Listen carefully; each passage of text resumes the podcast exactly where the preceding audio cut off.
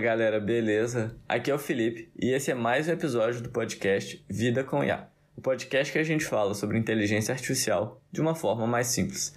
E no episódio de hoje eu tô aqui com meu amigo Kevin. E aí, pessoal?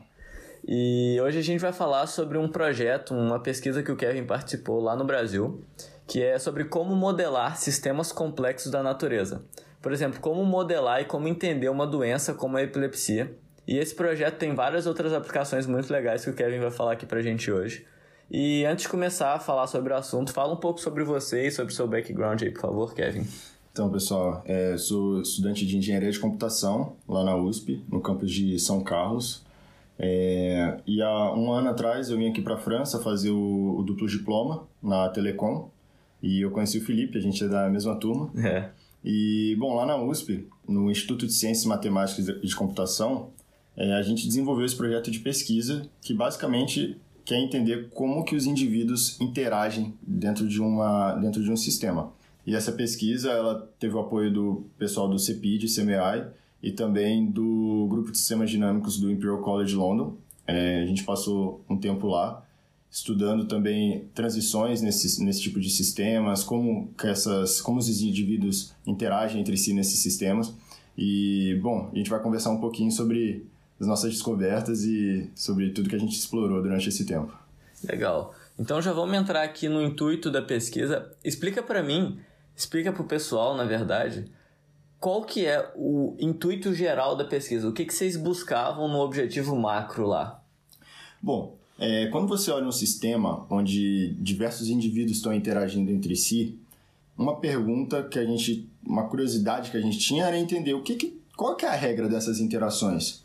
O que, que leva um indivíduo a interagir com o outro? Então, se você pega uma rede de um, uma rede social, por exemplo, o que, que leva uma pessoa a interagir com a outra? É, e o que, que determina o comportamento dessa pessoa é, nessa, nesse sistema?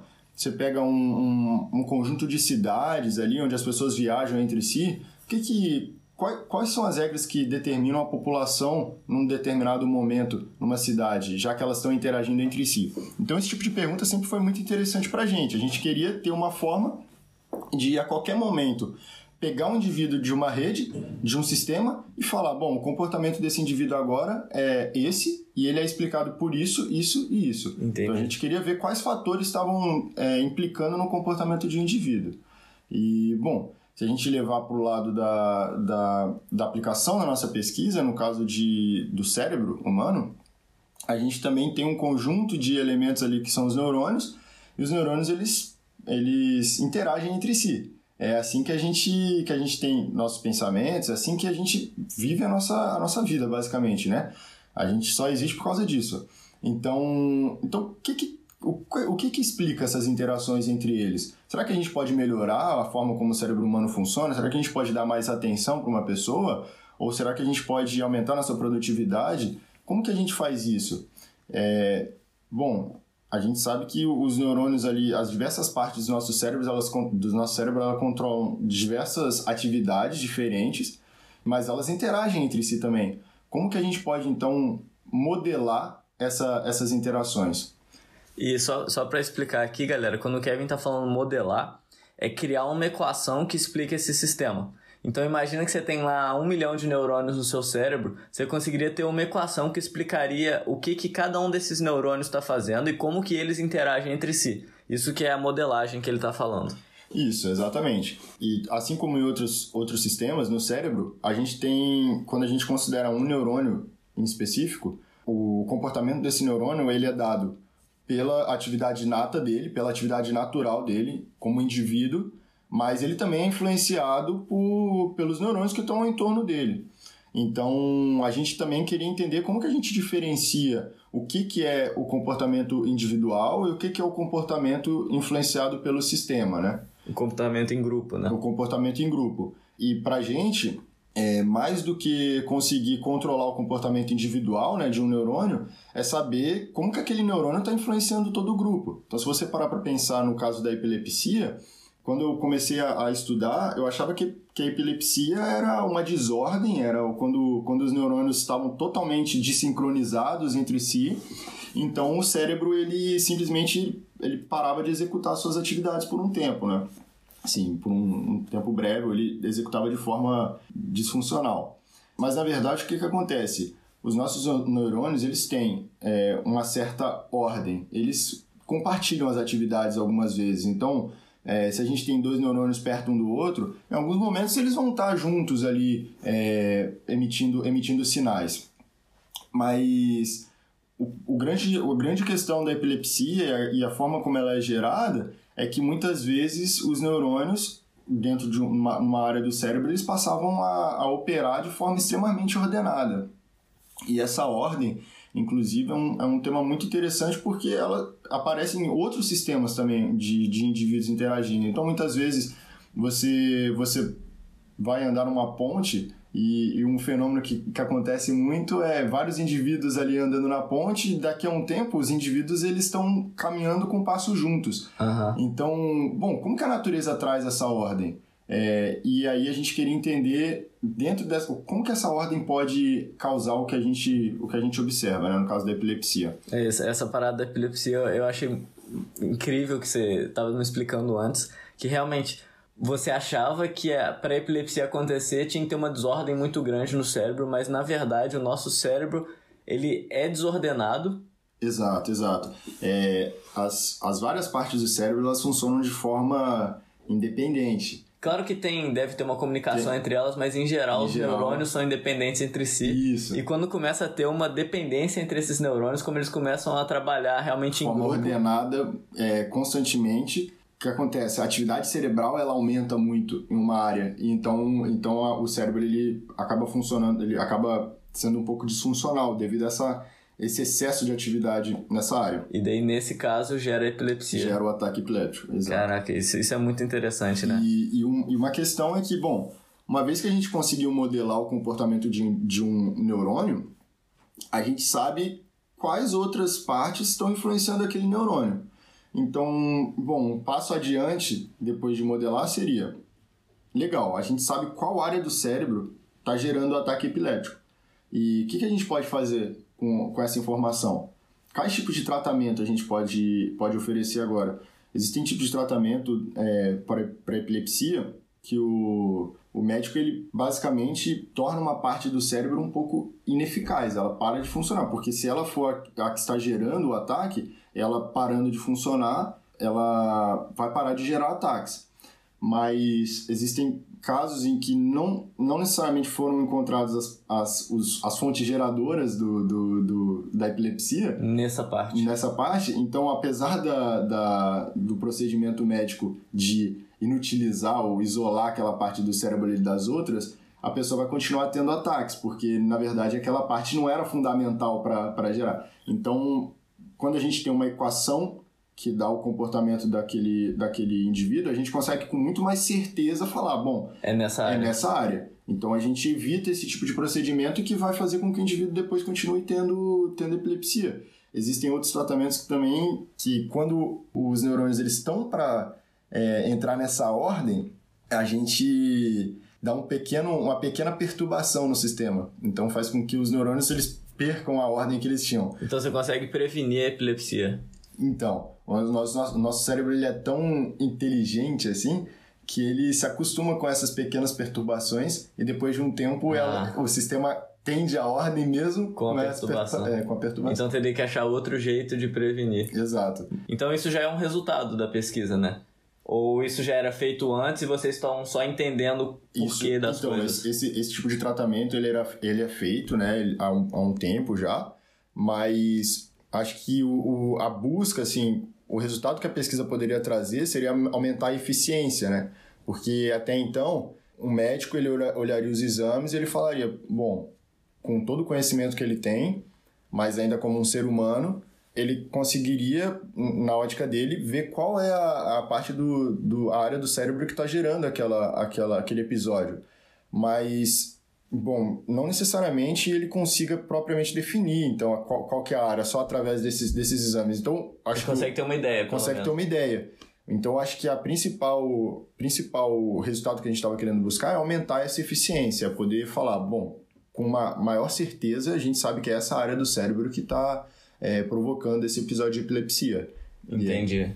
E agora eu quero entrar, você começou a falar dos resultados, eu quero entrar nos resultados, porque a pesquisa é muito massa. Vocês estão tentando explicar a epilepsia e tudo mais, modelar o cérebro de forma a prevenir a epilepsia ou tratar de uma forma melhor. E me explica agora quais foram os resultados, o que, que vocês conseguiram incluir para o estado da arte. Então, o nosso projeto, ele faz parte tem vários outros pesquisadores ali no mesmo grupo estudando é, estudando o funcionamento de sistemas dinâmicos mas o que a gente estava buscando era entender se entender como que a gente poderia facilitar a descoberta dessas equações, né? Você tem várias equações que elas são um tanto quanto complexas de serem de serem elas de, de serem descobertas, de serem entendidas. Elas são funções de funções difíceis, né? De serem entendidas e de serem computadas também. Então, muitas vezes a gente, tinha, a gente tem um problema ali não linear. É, se você está falando de neurônio, também tem milhares de neurônios. Exato, exatamente. Então, você tem uma complexidade também em, em questão de tamanho, né? É, e aí, nesse, nesse projeto, o que, que a gente a estava tentando ver? Bom, será que tem uma forma mais fácil da gente, da gente descobrir essa dinâmica aqui nessa rede? É, será que, ou será que a gente precisa realmente resolver um sistema de equação não linear gigantesco? gigantesco? E a gente usou algo que é muito comum, é, que é bem utilizado em compressão de sinais, que é chamado de recuperação esparsa. Só, só para falar, galera, esparsa é quando você tem muitos dados e em grande parte desses dados você não tem nada. Exato, exatamente. Então, essa técnica, ela, ela fazia que a gente conseguia fazer a gente sair de um, de um problema não linear extremamente complexo de se resolver e a gente conseguiu chegar num sistema linear, num sistema linear. Então, porque, porque a gente fazia algumas, alguns pressupostos em relação a, a, as funções que compunham o nosso sistema e a gente conseguia resolver então dessa forma. Então, é, isso é, por que, que isso é um grande avanço? Só, só para explicar, galera, quando ele está falando de um sistema não linear, é um sistema que, por exemplo, tem funções quadráticas, exponenciais, logarítmicas, que é muito mais difícil não só para o nosso cérebro entender, mas também para computar e explicar. E daí, quando a gente consegue transformar isso para uma equação linear, você, por exemplo, está dizendo que 1 mais 1 é igual a 2. Quando é uma, um sistema não linear, esse 1 mais 1 não é igual a 2, é igual a uma outra coisa completamente diferente, entendeu? Por isso que é importante trazer para a forma linear, para conseguir explicar bem. Pode isso, continuar aí, Kevin. E assim, e também a facilidade maior que a gente vai ter para que o computador resolva o problema, né? É, se a gente está resolvendo um problema que tem uma complexidade não linear, é, pode ser que quando o nosso sistema cresça muito, aquilo se torne um problema impossível de ser resolvido. Sim. É, em, tempo, em tempo factível, né? É, mas agora, se a gente traz aquele problema para um, um problema onde a gente já tem heurísticas boas para resolver, a gente já tem técnicas bem avançadas, então torna muito mais, muito mais o acesso àquela, àquele tipo de solução se torna muito, muito melhor. Então, o, a nossa ênfase ali foi, bom, vamos encontrar a equação, vamos tentar encontrar a equação que está regrando o comportamento desse desse indivíduo, mas vamos, vamos também tentar utilizar uma técnica que facilite isso, que, que não faça com que a gente precise resolver um sistema não linear, porque a gente sabe que é um sistema complexo ali, a gente não acha que é um sistema fácil onde os, os indivíduos estão interagindo entre si. Mas como que a gente pode trazer isso de forma mais acessível, de forma mais é, factível? É, então é, esse foi, foi basicamente o resultado que a gente descobriu o uso dessa, a gente conseguiu fazer o uso dessa, dessa tecnologia, dessa técnica na, nessa área. Entendi. Então o trabalho de vocês era mais resolver o problema de uma forma global do que pegar o, a epilepsia e tratar ela. Exato. O que vocês estavam querendo era, olha, a gente tem vários sistemas complexos na natureza e é muito difícil de analisar esses sistemas. A epilepsia é um deles. Vamos pegar os dados da epilepsia para essa aplicação e daí vamos tentar diminuir a quantidade de variáveis ou de, é, facilitar o entendimento da função para esse sistema de uma forma que isso funcionaria para qualquer outro sistema. Exatamente, exatamente. Vocês estavam trabalhando mais na parte matemática. Isso, exato. É, e assim, aí, como você disse, tem várias aplicações. Então, por exemplo, para o pessoal que é da engenharia elétrica, tem um tipo de circuito que é o Shua, o circuito de Shua. Ele é um circuito que você vai colocar um, um valor na entrada dele e ele vai. É, a gente chama ele de um, de um, de um circuito que gera o caos. Por quê? O que é caos? Bom, o caos ele tem um nome bonito, mas na verdade ele é um sistema que a gente não sabe qual é o próximo estado daquele sistema. Né? A gente pode saber quais equações estão gerando. O que está é, gerando aquele sistema? A gente não sabe qual vai ser o próximo, próximo passo, próximo estado daquele sistema.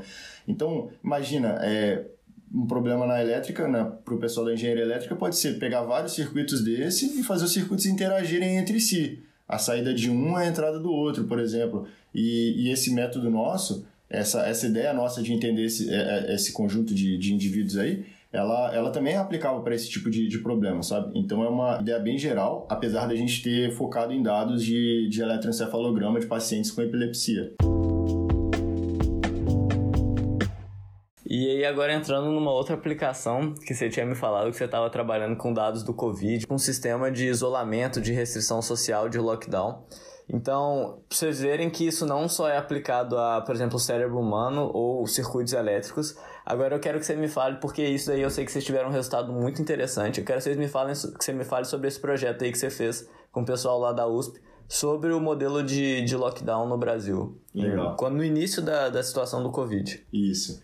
É, esse, essa pesquisa ela começou bem, como você falou, né, lá no, por volta ali de maio ali do, do, de 2020, né? Foi quando a gente estava começando a ter algumas, algumas implementações de isolamento mais, mais severos no Brasil e o nosso questionamento era, bom, o Brasil ele é um país de tamanho continental. Um estado no, no, no Brasil ele, ele é maior do que alguns países aqui da Europa, muitas vezes, né? Assim, e como que. Será que a gente pode ter uma mesma regra valendo para todas as cidades dentro de um estado, ou para todos os estados dentro de um país? Então, o que a gente estava tentando saber? A gente estava querendo descobrir é, a melhor forma de você fazer um isolamento, propor um isolamento ali dentro de cada cidade. Mas, para isso, a gente precisava descobrir novamente a regra que o Covid seguia em cada uma dessas cidades. A gente precisava saber é, então a gente tinha agora um problema de, de um sistema com vários indivíduos, com várias, nos quais os indivíduos eram as cidades. Os indivíduos interagem entre si, porque tem pessoa que mora numa cidade e vai trabalhar na outra. Tem fluxo entre cidades, Tem fluxo né? entre cidades. E como eles interagem entre si, a gente queria saber, bom, o Covid ele vai, ele vai ter uma evolução que a gente consegue razoavelmente explicar é, numa cidade. Como que essa interação com outras cidades influencia essa, essa evolução? Então, se você parar para pensar, tem modelos epidemiológicos, é, tem um bem conhecido que é o SEIR. Basicamente, ele mapeia como que cada uma das populações dentro de uma, de uma cidade estão evoluindo, dentro de um grupo estão evoluindo. Então, você tem a população das pessoas sadias, você tem a população das pessoas expostas à doença, você tem a, pessoa, a população das pessoas recuperadas e a população das pessoas infectadas.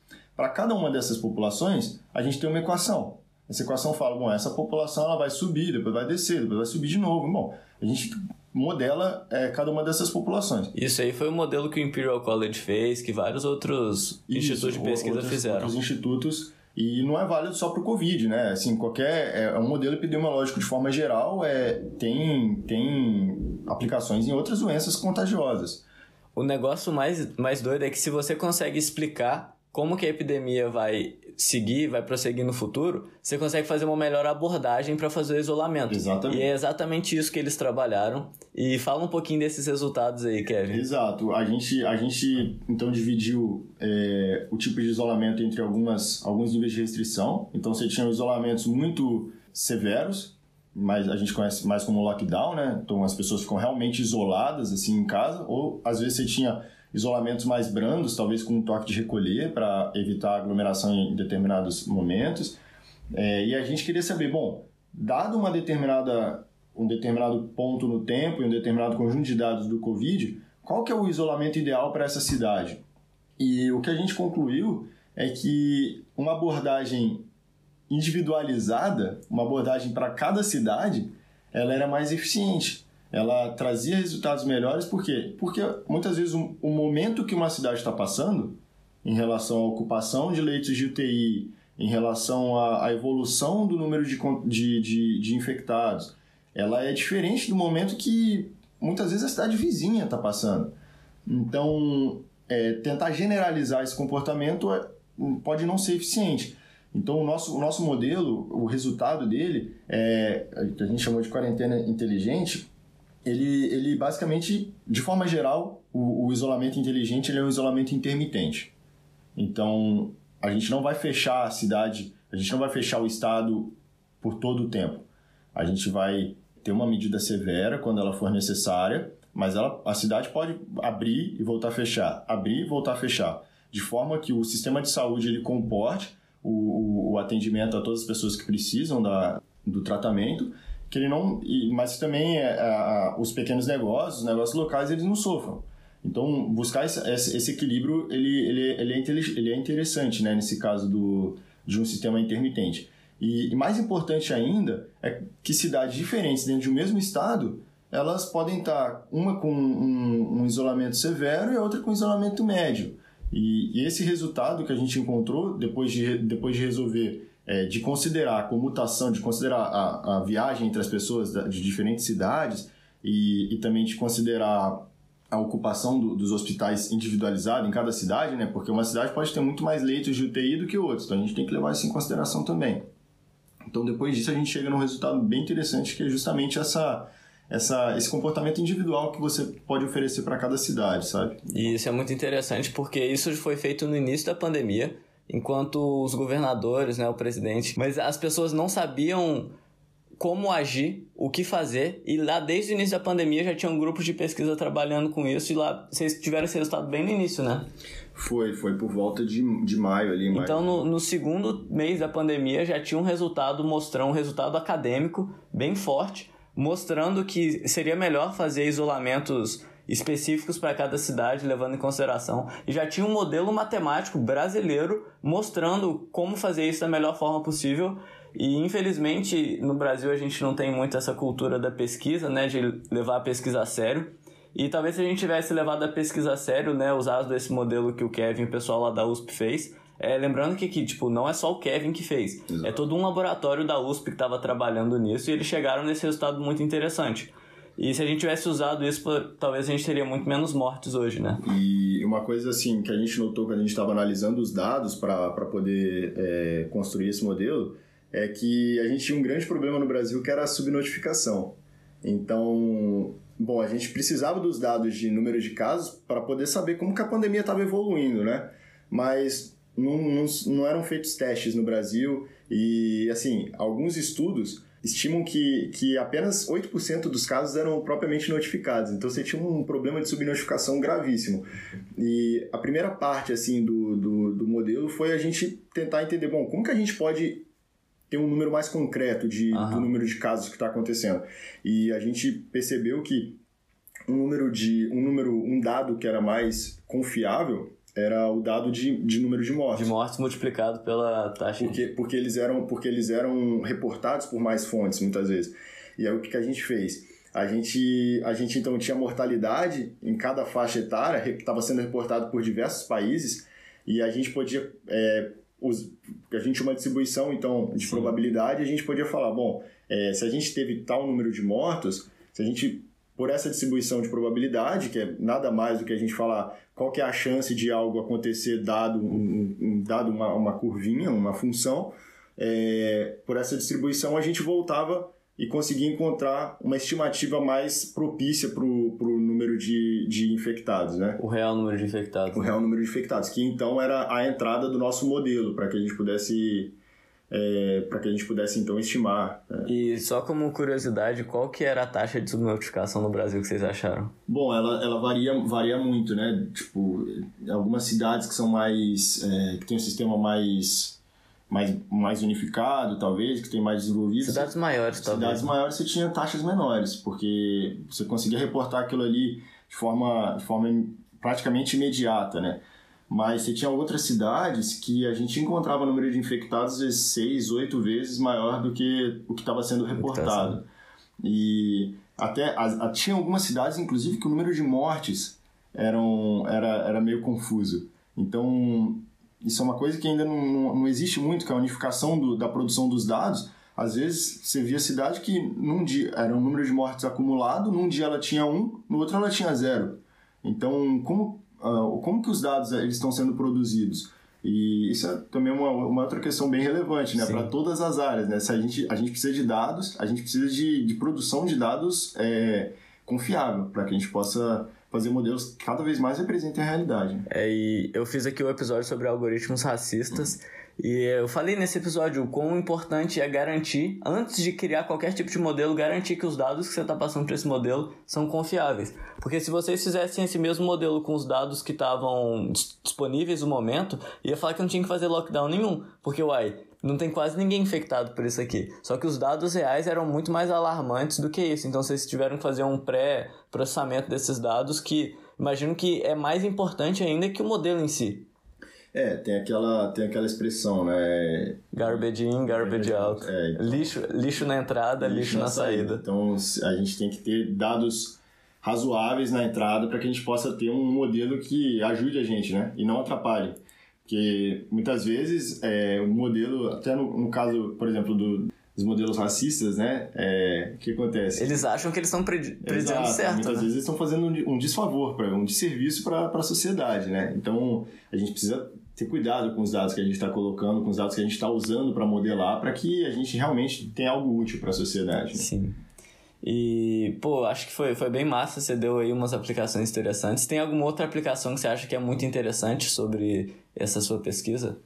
Bom, é, assim, a área de sistemas dinâmicos, ela, ela, é bem, ela é bem repleta de exemplos, né? Eu acho que todo mundo que começar buscar um pouquinho ali, ler um pouquinho, vai se fascinar por ela, porque a gente vê aplicações dela desde cantar parabéns numa festa de, de aniversário, onde as pessoas começam a bater palma de forma desordenada e depois chegam numa, numa ordem, ou o exemplo da ponte. Então, os exemplos eles vão de áreas é, que parecem que não tem nada a ver, mas é previsão de tempo, então é uma área bem, bem interessante e, bom, convido todo mundo que tiver interesse a pesquisar um pouquinho mais sobre, sobre ela aqui. E se, se quiser falar mais sobre isso, pode contactar o Kevin, né? Se quiser deixar suas redes sociais aí, LinkedIn que você usa mais. É, bom, meu LinkedIn é Kevin e o sobrenome é Cool. É. Eu posso deixar o link aqui na descrição do vídeo pra galera te contactar, caso Beleza. tenha interesse nessa área. Legal. Aí a gente pode, pode conversar que vai ser, vai ser bem legal. E, bom, eu acho que é isso, né? Falamos bastante.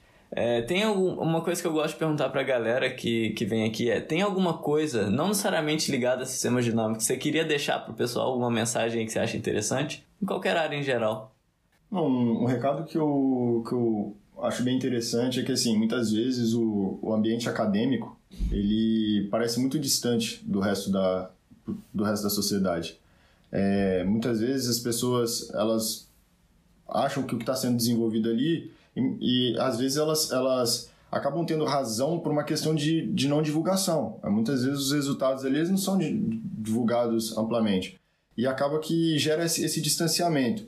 E, bom, o que eu acho interessante é que é, muitas pesquisas, as pessoas saberem que muitas pesquisas estão sendo feitas para trazerem melhores para o dia a dia e trazerem melhores em situações extremamente críticas, como o que a gente está vivendo hoje no mundo e especificamente no Brasil, questão do Covid e, e que cada vez mais a gente tenha essa, essa proximidade entre o que é desenvolvido em pesquisa e o que é aplicado na sociedade para que a gente faça coisas úteis, né? Óbvio.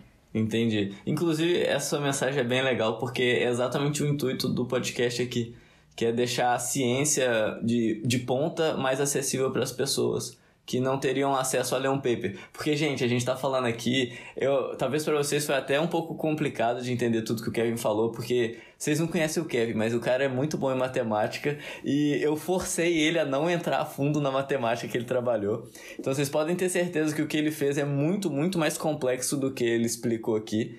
E o intuito desse podcast e tudo mais é porque eu sou pesquisador também e eu fazia pesquisas que eu imaginava que poderia ser interessante para o público em geral, mas eu só escrevia artigo científico em inglês numa linguagem super complexa. Eu imagino que o Kevin já deva ter escrito artigo nessa pesquisa também. E vocês podem ter certeza, se tá complexo entender esse episódio, imagine entender o artigo que ele escreveu com uma porrada de equação não linear, transformando em equação linear. Então, assim, eu acredito muito no que você está falando. E, pô, tomara que a gente consiga aí, né, diminuir essa ponte entre o mundo acadêmico e a sociedade. Com certeza, com certeza. Um grande passo já é está sendo dado aí pelo próprio podcast, né? Ah. Prazer estar aqui. Valeu, velho. Então, pô, era isso que a gente tinha para falar para vocês hoje, galera. Espero que vocês tenham curtido o episódio. Caso vocês tenham interesse sobre essa área de sistemas complexos, vocês podem contactar o Kevin. Eu vou deixar o LinkedIn dele aqui. E Não esquece de seguir a gente nas redes sociais, eu também vou deixar o link. No Instagram é podcast.lifewithai e no LinkedIn é só lifewithai. E espero que vocês tenham gostado e até quinta que vem, galera. Um abraço.